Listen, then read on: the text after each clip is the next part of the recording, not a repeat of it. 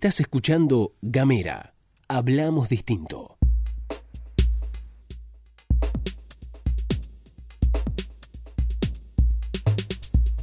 Hola, bienvenidos, bienvenidas, bienvenides. Esto es Bitácora Podcast, segunda temporada. Mi nombre es María Fernanda Rossi y voy a estar acompañándoles durante algunos capítulos para hablar de todo un poco, para mm, contarnos, ¿eh? porque esto es una ida y vuelta, Recuerden que me pueden encontrar en las redes sociales, estoy en Facebook como La Bitácora de la Gorda y en Instagram como Bitácora Gorda. Y les decía, esto es un ida y vuelta y hablamos de cosas que a ustedes generalmente les interesa o les intriga. Como por ejemplo, ¿qué es el activismo gordo o el activismo gorde? Bueno, lo primero que tenemos que decir es que es un movimiento antisistema. De alguna manera esto quiere decir que va por fuera de la norma y no quiere entrar justo dentro de esa norma. Es una crítica al pensamiento hegemónico, esa posición política y militante va de la mano con el feminismo y se lo vincula además a sectores disidentes.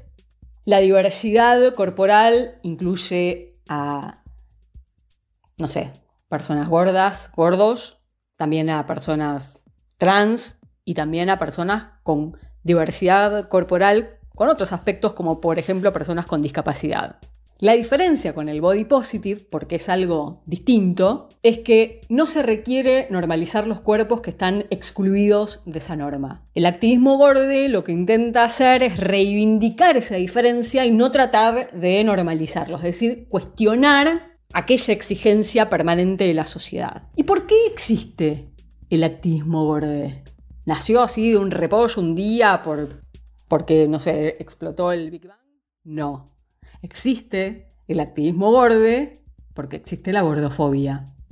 La periodista feminista Paula Jiménez definió la gordofobia como el rechazo que tiene la sociedad hegemónica hacia los cuerpos que no son los ideales, los demandados, los consumidos. Es también el rechazo hacia la gordura, cualquiera que fuere, y no distingue, por supuesto, género.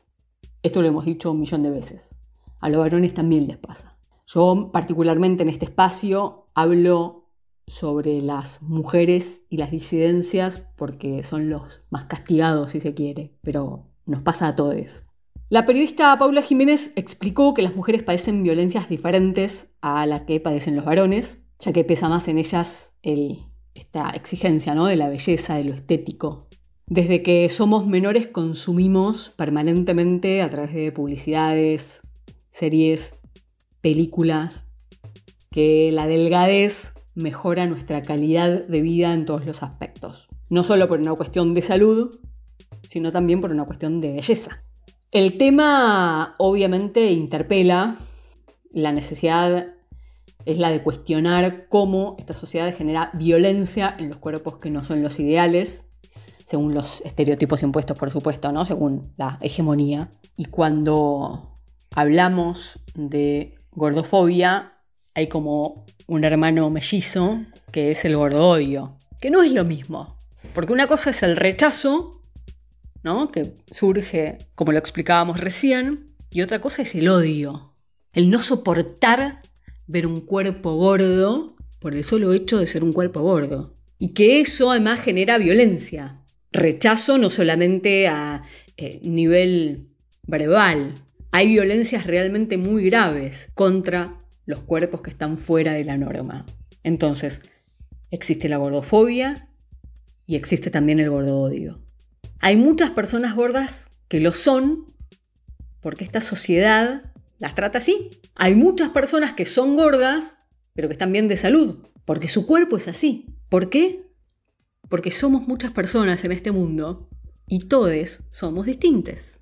Tan simple como eso. Así como hay personas más altas y hay personas más bajas, con la piel más o menos clara, con el pelo más o menos claro. Existimos las personas que tenemos cuerpos diferentes. Pero a la hora de evaluar y de pedir y de exigir, a las mujeres se nos castiga porque estamos dentro de esa diversidad corporal. Obviamente la idea de este espacio y de tantos otros que hacen activismo verde es reflejar todos los tipos de cuerpos y que eso empiece a aparecer también en los medios masivos de comunicación.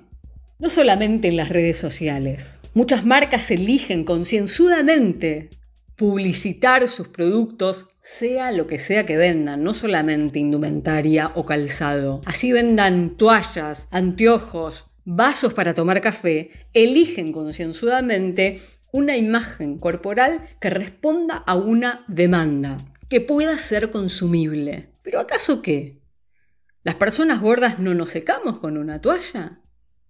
¿Las personas gordas no tenemos problemas de vista y necesitamos anteojos? ¿Las personas gordas no tomamos café en un vaso?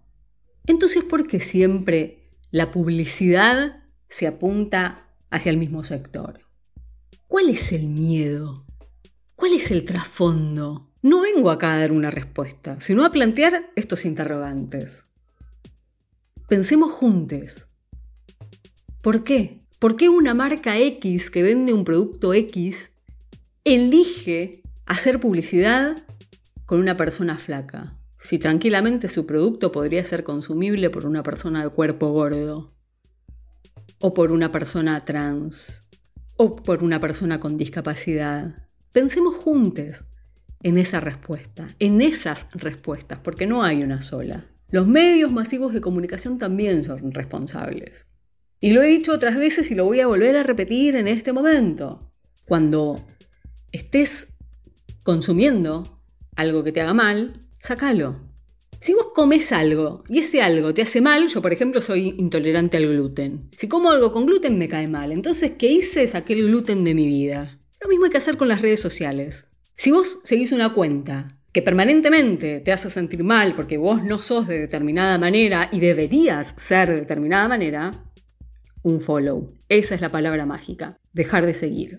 No pasa nada, es gratis, es sencillo y te prometo que si vos haces de tus redes sociales un ambiente más amigable, te vas a empezar a sentir mejor. La cabeza funciona raro, de verdad. Tenemos que ser curadores, curadoras de nuestros espacios. Elegir qué ver, elegir qué consumir, elegir aquello que nos va a hablar a través de las redes sociales y se soluciona simplemente apretando un botón. Es fácil, es gratis.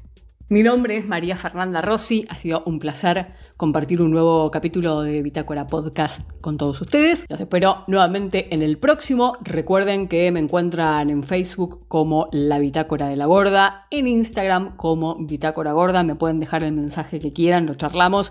Y si por supuesto quieren que hablemos de algún tema en particular, las redes están absolutamente abiertas. Gracias.